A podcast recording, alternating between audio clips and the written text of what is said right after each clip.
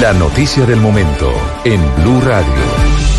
Atención, hay una noticia urgente. La Corte Constitucional se alista para tumbar hoy en una sala plena de los nueve magistrados de la Corte Constitucional para tumbar las objeciones del presidente Duque a la ley estatutaria. Unas accidentadas objeciones que fueron votadas en la Cámara de Representantes, que fueron votadas en unas discutidas mayorías en el Senado de la República y al final, recuerden ustedes, dejaron la discusión en manos de los magistrados de la Corte Constitucional. El magistrado ponente es Antonio Lizarazo.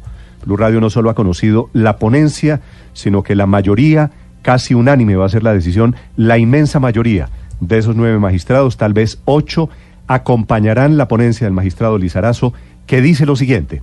Ricardo Espina. Néstor, pues había dos opciones en torno a la situación de las oposiciones presidenciales. Una era ir al fondo del asunto, era decidir si el presidente Iván Duque tenía o no tenía razón al haber considerado que las objeciones en los seis aspectos de la ley estatutaria eran por eh, inconveniencia, como lo planteó él, o eran por inconstitucionalidad, como decían algunas otras personas, lo cual para otros analistas no tenía la vía libre y no podría ser permitido. La otra vía era simplemente mirar las votaciones en Senado y en Cámara para saber si efectivamente se había hundido este estudio de las objeciones en ambas cámaras o si por el contrario, como decía el uribismo, había quedado en una negado y en otra de alguna forma en el limbo, lo cual abría la puerta para que solamente se hundieran los seis artículos objetados por el presidente Iván Duque, objetivos y artículos muy controversiales.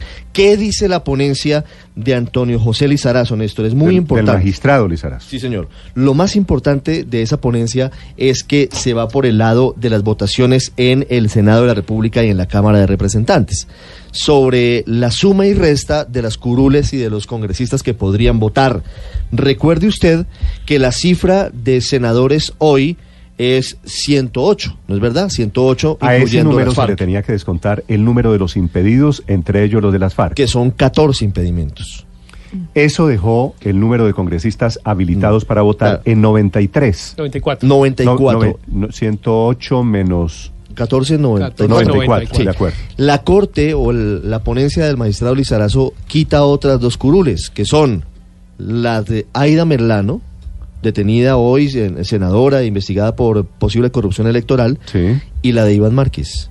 Es decir, 92 curules. El número mágico que tiene en cuenta decir, hoy la Corte la es razón- 92. Le da la razón a los eh, congresistas de la oposición que desde siempre habían dicho que había que hacer la cuenta contando 106 senadores Entonces, y no 108. Estas eran las cuentas de Roy, básicamente. ¿Qué dice- qué dice la Corte? 92. La mitad más uno de 92 47 es que fueron 40 los y- votos que 46 sacaron. más 1, 47. Le doy, le, le doy la explicación. Cuando el número de integrantes del Senado es par, en este caso es porque son 92, la mayoría absoluta es la mitad más uno. Es decir, la mitad de 92 es 46, eh, la mitad más uno es 47.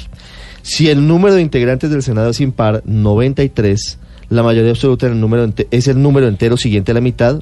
Eh, la mitad es 46,5, es decir, que sería 47. Los mismos 47. Aquí Sí, estamos Con exactamente. esa explicación, si sacaran solo una de las dos curules, por ejemplo, se dijera que la de Iván Márquez eh, no es También era, era suficiente. también sería suficiente. Pero entonces, Néstor, lo que va a decir hoy la Corte, muy seguramente porque esa es la ponencia que llegó ayer a los eh, despachos de los magistrados del doctor Antonio José Lizarazo, van a discutirla y nos cuentan que hay unanimidad, que hay ocho votos a favor, ninguno en contra, actualmente hay ocho magistrados en la Corte Constitucional, es que se hundieron las objeciones presidenciales, tanto en Senado como en Cámara. Es decir, la ley estatutaria se mantiene básicamente Tendrí- la misma. y, y tendría que y en firmarla. consecuencia, Y tendría que firmarla el el presidente, presidente de la Duque que objetó eso vuelve a la sanción presidencial Claro. y tendrá que firmarla. Bueno, habían Y- anticipado que iban a respetar Sí, el fallo. la ministra, la ministra del Interior había dicho que si eso ocurría así el presidente firmaba la, la, la ley. O sea, otra derrota de- del gobierno. Será una derrota no dura, durísima, porque el gobierno se había jugado a fondo en el tema de las objeciones presidenciales y estaban pendientes de eso, de si un voto más y un voto menos para intentar sacarlas adelante. Tal vez de todas las derrotas, de las muchas Néstor. derrotas que ha tenido el gobierno Duque en temas parlamentarios, esta será, sin duda, Nicolás, ¿estamos de acuerdo? ¿La más dura? Sí. Sí, yo, yo creo que es, un, es una derrota importante porque, porque el gobierno se había jugado a fondo en esto.